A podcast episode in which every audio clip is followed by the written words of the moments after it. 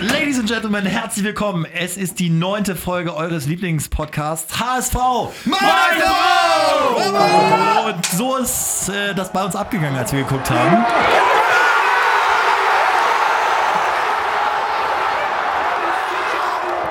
Ziemlich viel Stimmung für ein Wohnzimmer. 3 zu 1. Auswärtssieg beim ersten FC Köln, immerhin Europapokal-Teilnehmer. Einer hat ihn schon erreicht in diesem Raum. Man muss sagen, Gato, Gato. Gato hat es immer gewusst, dass wir, dass wir oben anklopfen. Er hat immer die Frage gestellt, wer ist eigentlich besser? Bayern, Dortmund und das sind jetzt auch die einzigen beiden Vereine, Ja. die noch vor uns stehen. Auch nur wegen des Torverhältnisses. Ja, ja, korrekt, korrekt, Stübi. Langsam steigst du auf den Zug mit ein. Also was, ja ich bin heute auch äh, im HSV-Trikot hier aus Aberglaube, denn jedes Mal, wenn ich ein HSV-Trikot hier bei der Aufnahme anhatte, hat der HSV ein Bundesligaspiel gewonnen. Wo soll das noch enden? Zwei von zwei? Mal, mein Gott. Ähm, was, Gato, ach nee, erstmal machen wir eine kleine Vorstellungsrunde. Denn heute, vielleicht habt ihr es jetzt gerade schon als HSV meine Frau Insider gehört, haben wir eine neue Stimme mit dabei. Für Kai, der heute warum nicht kann, Gato, was ist da los? Er ist im Urlaub. Passiert. Malle, immerhin auf Mallorca. Mein Gott. Sei ihm gegönnt. Dafür ist Ali heute mit dabei. Moin, moin, Herzlich buongiorno. willkommen. Buongiorno. Äh, Premiere, aber du kennst das Format, bist großer Ich kenne Fan. das Format, alles durchgeguckt. Ich kenne euch, Jungs. Sehr schön. Sieht gut aus. Moin. Und äh, wir, wir, wir erwarten einen, einen kritischen Gastbeitrag. Ali, könnt ihr schon mal darauf einstellen, ist äh, ein schönes, schöner Gegenpart zu, äh, zu Gato, Realist, der Realist. natürlich auch heute mit am Start ist. Genau wie äh, Fakten und Infomaster Bones. Moin. Gato, was hat dich am meisten gefreut oder was war das, was war für dich das, die positivste Erkenntnis beim äh, 3 zu 1 Sieg in Köln? Also ich fange mit dem ersten an, was, was mich am meisten gefreut hat, ist natürlich äh, die drei Punkte und vor allen Dingen auch die drei Tore. Weil, also wann hat der HSV das letzte Mal Auswärts, ne? auswärts drei Tore geschossen? In Leipzig, glaube ich. Ähm, ja, kann sein, weiß ich gut, nicht. Stübi. Aber also das war auf jeden Fall, also unterm Strich einfach das Beste und dann halt noch die Tabelle, muss man ganz klar sagen. Absolutes Highlight, wenn man dann äh, morgens zur Arbeit geht und äh, die Zeitung sich durchliest, ist überragend und ja, die Erkenntnis ist, äh, the trend is your friend, ne? Wenn du einen Flow hast, hast du einen Flow, nimmst es mit. Ähm, ich denke mal, später gehen wir ein bisschen tiefer vielleicht rein in die Ja. Geschichte. Ja, ja.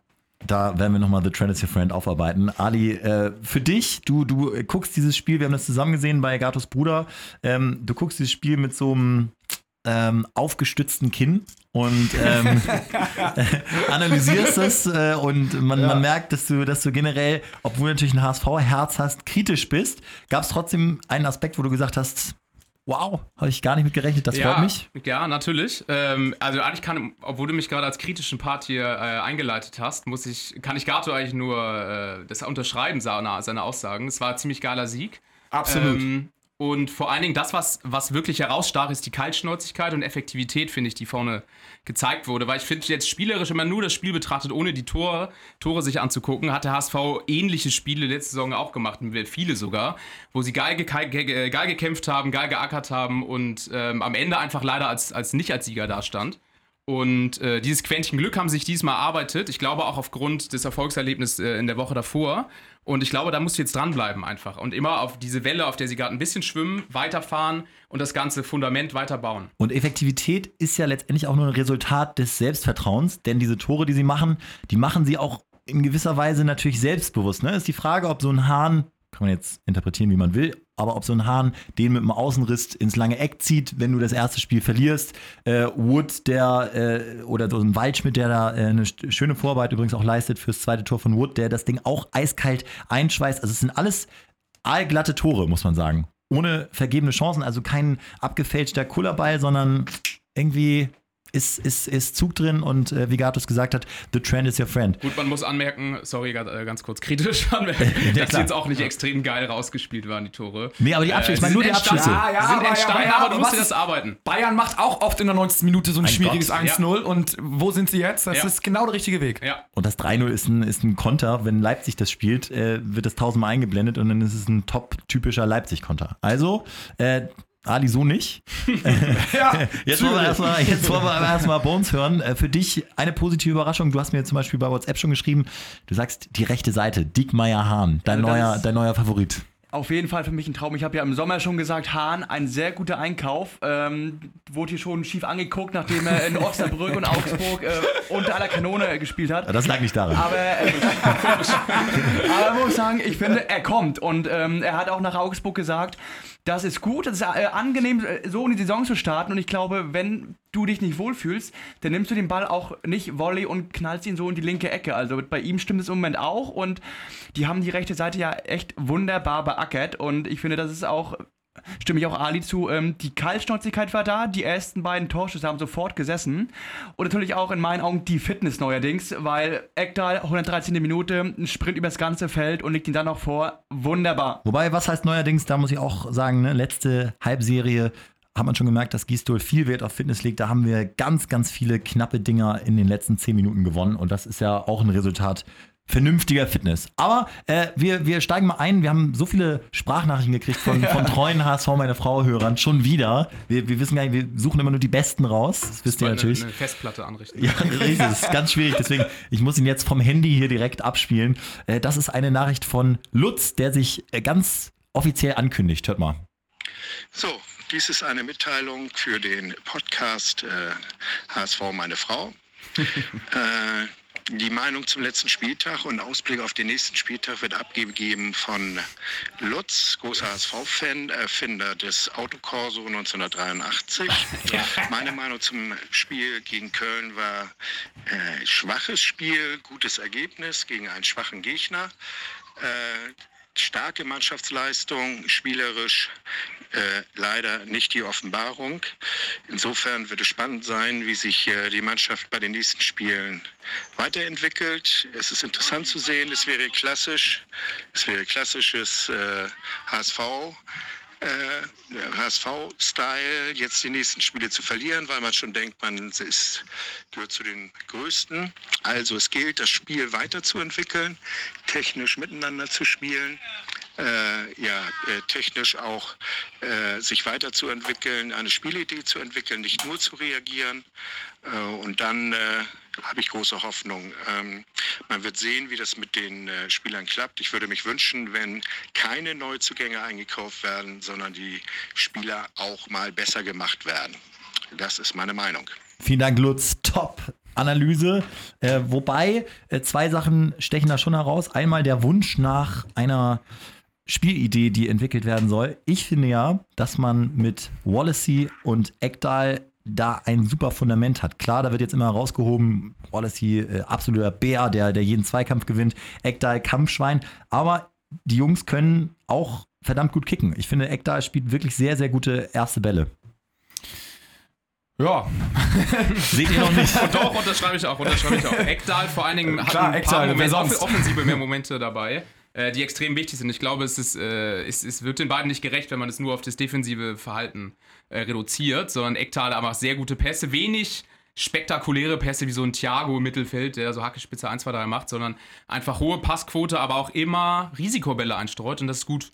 Beide sehr gut drauf. also ein super Duo, finde ich. Ne? Also, also schon so eine Doppelsechs, die sich in der Bundesliga auf jeden Fall sehen lassen kann. Äh, das, da haben sich schon zwei gefunden und machen das super. Ich finde, wie gesagt, Wallacey äh, bringt, aber müsst ihr mal drauf achten, er spielt ganz oft auch den gedeckten Mann mal an, was ich mir immer wünsche und äh, eben dann nicht den Sicherheitsball, sondern spielt auch mal den gedeckten Mann an, geht nach, so diese äh, ganz simplen Dinger, aber riskiert halt auch mal was und äh, da, da sehe ich Potenzial, dass der von Lutz eben gerade geforderte Spielaufbau auch dann noch ein kleines bisschen besser werden kann. Ich kenne Ekdal schon aus alten Cagliari Calcio-Zeiten, äh, als ich damals auf der Linie gewohnt habe. Äh, habe ich mir ein, zwei Spiele sagen, reinge reingezogen Du, du, hast, äh, du hast leicht italienische Wurzeln, muss man dazu Ja, sagen. und ich war ne? ein bisschen auf Sardinien unterwegs und habe mir die Spiele von Cagliari reingezogen ähm, in, der, auf der, in der Kurve. Mhm. Und da muss ich, habe ich schon oft gesehen, dass Ekdal da eher auf der 8 gespielt hat. Ja. Das heißt, er ist jetzt eigentlich kein klassischer Sechser, ähm, der nur hinten absichert und ein paar Pässe nach vorne spielt, sondern eigentlich hat er auch diesen offensiven äh, Drall, hat er mit drin und äh, spielt halt auch mal nach vorne und kann auch mal, äh, wie gegen Köln, zum Schluss nochmal so einen Sprint auf der rechten Seite ziehen. Ähm, das darf man, glaube ich, nicht unterschätzen. Und da kannst du ihn auch variabel einsetzen und er hat diesen offensiven, äh, offensiven Moment drin. Ist gut.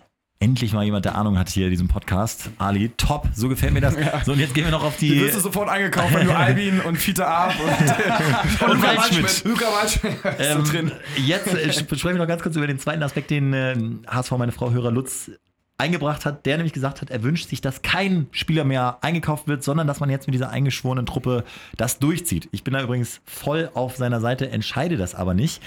Man merkt, vier Tage vor, also heute ist Montag, wir zeichnen heute auf, ähm, vier Tage vor Transferschluss verlieren die Berater noch mal ein bisschen die Nerven, bringen noch mal ihre Spieler ein, ne, stecken den Medien was zu. Nur einer hat noch den Überblick. Bones. Eine Folge Game of Bones heute an dem Tag, wo auch die letzte Folge Game of Thrones rauskommt. Bitte genauso spektakulär jetzt. Bam! Also, fangen wir an. Äh, Pierre-Michel Asogga wurde heute und morgen vom Training des HSV freigestellt, um auf der Insel äh, bei Leeds United vorstellig zu werden. Es geht darum, äh, Ausleihvertrag, äh, wie einigt sich der HSV mit Leeds über die Gehaltszahlung. Äh, Man will wohl nicht äh, den kompletten Gehalts, äh, die komplette Gehaltszahlung, die sich sogar vorstellt, zahlen. Man muss sich mit dem HSV irgendwie einigen. Ähm, was daraus wird, erfahren wir wohl morgen oder im Laufe der Woche. Bis Donnerstag haben wir Zeit. Und ein weiterer Transfer, vielleicht ein kleines Gerücht, äh, Ligue 1, FC Metz, ein 23-jähriger Senegalese, Opan Jet für rechts außen. Heute einfach mal aufgetaucht, der Name. Und äh, ob das Gerücht jetzt irgendwie äh, kernhaltiger ist oder nicht, wird sich auch in den nächsten Tagen zeigen. Noch ein Punkt, äh, Staphylidis. Ähm, man hat Reuter nochmal darauf angesprochen. Reuter hat gesagt, letztes Statement, ähm, die Verhandlungen gestalten sich schwierig. Punkt aus Ende. Stand jetzt bleibt er, habe ich gelesen von Reuter. Bei Augsburg, ja. Ja, ja. Genau. Und ähm, da sieht, ist wohl eher der Daumen nach unten mittlerweile. Also sonst keine neuen Nachrichten. Ich habe heute noch was Wildes gelesen, Ali, du glaube ich auch. Was Ne? ganz Wildes aus der Kategorie Vogelwild. Ähm, HSV soll Interesse an einem sehr starken Belgier haben, an Divock Origi, der schon sehr, sehr geil gespielt hat in der belgischen Nationalmannschaft ähm, und bei Liverpool gerade so ein bisschen äh, neben der Spur ist. Äh, Wäre geiler Transfer auf jeden Fall, aber glaube ich ähm, tendenziell eher vage. Aber warum nicht zum Tabellendritten in Deutschland wechseln, ne? Vielleicht kann man ihm das so Gibt schmackhaft machen. Aber äh, Bones, Aber ich glaube, da ging es auch eher maximal nur um eine Ausleihe von Liverpool. Ja, oder? ja. Genau. Passt, passt. nur eine Ausleihe. Aber äh, wie Ali schon gesagt hat, klingt, klingt so ein bisschen äh, konstruiert. Und äh, ja, dann, dann Tendenz, wenn überhaupt, La Soga und sonst nix Bones, oder? So kann man es zusammenfassen? Was Fassbares ist wirklich im Moment nur La Soccas auf der Insel heute und morgen und äh, was da rauskommt, werden wir wahrscheinlich auch dann morgen hören. Lass uns mal in die Zukunft schauen. Wir spielen dann, äh, wenn ich das jetzt richtig verstanden habe, wieder nächsten Freitag. Ne? Also In zwei Wochen. den, ja. genau, den äh, Ja. darauffolgenden, nach, der, nach der. Länderspielpause, äh, am Freitag gegen Leipzig. Und da bin ich mal gespannt. Also Mavrei ist gelb-rot gesperrt. Wie, wie kompensiert man das? Van Drongelen äh, nach innen. Wie wird zum Beispiel auch der Ausfall von Hand jetzt kompensiert? Erhält Holtby eine Chance oder seht ihr da Waldschmidt? Also hinten würde ich ähm, klar mit Jungen bleiben ähm, und dann außen, also die Abwehr würde ich mehr oder weniger so stehen lassen. Was, was meinst du mit Jung bleiben? Der hat ja nicht gespielt. Nee, also Jung rein, der ist ja, Ja, der, wurde- der wurde okay. eingewechselt Mhm. sozusagen. Ja. Ähm, und der macht seine Sache gut, ordentlich, ist, ist wunderbar. Also Sakai bleibt draußen. Diekmeyer, Jung, Papadopoulos, Van Drongelen. Ja. Und äh, dann vorne, Hand raus, äh, Luca. Luca jetzt für die U21 nominiert worden und äh, spielt ordentlich, bereitet ein Tor vor, äh, hat er sich verdient. Andererseits muss man dazu sagen, ich finde auch, bin auch großer Luca-Fan, macht seine Sache sehr gut, aber er ähm, ist eher ein Spieler für die Zentrale. Hat er selber, glaube ich, auch im Pod- Podcast die letzte Woche gesagt. Spielt lieber an der Zentrale, kann natürlich rechts spielen, ähm, aber vielleicht kann man auch mal drüber nachdenken, mit Luca und Wood vorne in der Zentrale zu spielen. Als Option, wen rechts reinzuwerfen, Jatta oder so. Luca mit allen Freiheiten, sagst du? Ja, Nur das ist vielleicht gegen Leipzig ein bisschen zu wackelig, ne? ja. Klingt auf jeden Fall wackelig, richtig? Ja, da, da vielleicht so ein, so ein Ackerer, ne? so ein Holtby, der, Ja, der da ja. mal irgendwie Lücken zuläuft und unangenehmer Gegenspieler ist. Und, ähm, Was du gegen Leipzig ja wirklich auf keinen Fall machen darfst, ist äh, den Ball nehmen, das Spiel machen und dann von denen ausgekontert werden. ja, ist Richtig. perfekt für uns. Ja. Wie gemalt. Ich habe mir extra in meine Handy-Notizen aufgeschrieben, Holtby-Reaktion und wollte ihn nochmal loben und jetzt ist ja vielleicht der richtige Zeitpunkt dafür. Ich finde, er hätte sich das verdient, jetzt mal wieder von Anfang an zu spielen. Äh, nicht nur, dass er das Tor macht, sondern auch die Reaktion danach. Ähm, man könnte ja auch beleidigt abdrehen und irgendwie so ein keinen Jubel machen. Ihr wisst schon, was ich meine. Da gibt es ja auch, die dann, Ja, die dann so äh. zurückjoggen und äh, weil sie den irgendwie so eingeschoben haben. Nee, er flippt völlig aus, stellt sich vor die Fans, rastet aus, fällt Gießstuhl danach um den Hals. Ja. Ähm, und Das, das, ist geil. Das, ist einfach, es ist einfach 1A. geil. Das, und das so ist muss er, es sein. er knüpft eigentlich genau an am letzten Spieltag, wo er auf der äh, Spielerbank stand. Den, den Flow hat er mitgenommen. Ist natürlich jetzt bitter, dass er jetzt mal irgendwie nicht gespielt hat. Aber scheiß drauf. Er weiß, dass er wichtig ist. Er weiß, dass er gut ist. Gibt alles. Und gen genau, genau sowas braucht man da. Genau sowas brauchen wir. Das auf der Erfolgswelle mitschwimmen. Rein da. Vor allem gerade finde ich im Duell mit, mit Aaron Hunt, äh, Holtby gegen Hunt, wer spielt, muss man sich als Loose Holtby auf jeden Fall nicht den Kopf in den Sand stecken, weil so ein Hand ist immer gut für ein, zwei Muskelfaserrisse in der Saison, äh, Ja. was sich jetzt wieder bestätigt leider. Äh, das heißt, er wird auf jeden Fall seine Spielzeit kriegen und du spielst nicht mit elf Leuten äh, die Saison durch, du spielst mit äh, 16 oder mehr. Ja. Also Holby muss man ja auch sagen, wir hatten ja öfter die Run-Tastic-Läufe auch verfolgt von Luis und der hat sich halt wirklich nochmal reingehangen. Er weiß, es geht um einen neuen Vertrag und man hat wirklich gemerkt, dieser Junge will es wohl auch echt nochmal in Hamburg wissen und äh, ich finde, man sollte ihm vielleicht echt mal die Chance geben von Anfang an und ähm, Hat der Spiel nicht für einen neuen Vertrag, glaube ich. Ja, also null, der, null, null, null. Gar der nicht. Glaube ich auch nicht. Der Nee, der, ist- der, er das ist ist- wirklich ein Teamplayer. er, ich meine auch so, er will es wirklich wissen und er möchte auch gerne in Hamburg bleiben, sonst würde, also er hätte auch sagen können, Ja. ich sitze hier das Jahr rum und ich verdiene ähnlich viel als Soccer und äh, ähm, chill nur. Aber er will es wirklich wissen, er will sich selber, glaube ich, nochmal fordern und ich finde, er macht einen richtig geilen Job. Auch neben dem Platz, dass er halt auch mehr fürs Team, das Team mitzieht. Und das haben wir auch gesehen ähm, bei dem äh, Ding, wo es 2-1 fiel in Köln, wo die ganze Bande neben dem Tor, die Auswechselspieler, Shiplock, alle äh, zugebrüllt haben, Jungs, kommt doch mal jetzt hier! Das war richtig, richtig geil. Das Team steht zusammen und das ist echt eine richtig geile neue Mentalität. Aber ähm, dann höre ich ja eigentlich eher raus, dass Waldschmidt doch wieder erster Einwechselspieler sein wird, oder? Wenn man jetzt die Wahl hat zwischen Holtby und Waldschmidt gegen Leipzig hat, sieht man, glaube ich, lieber Holtby. Ja, ich, ich, ich, ich denke, er, er wird auch die ganze Saison wahrscheinlich irgendwie so ein Einwechselspieler, erster Einwechselspieler sein. Aber äh, ja, wer, wer weiß, wer weiß, wenn er seine Chance nutzt, trifft.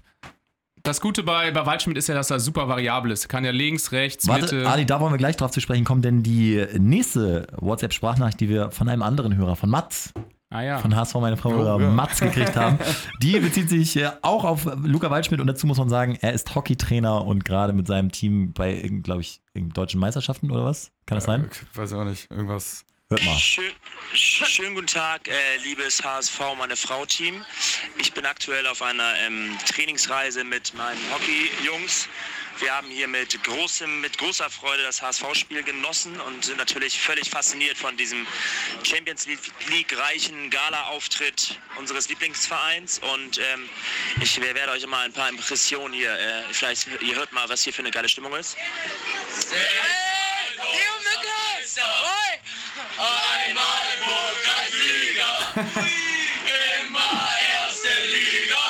Also,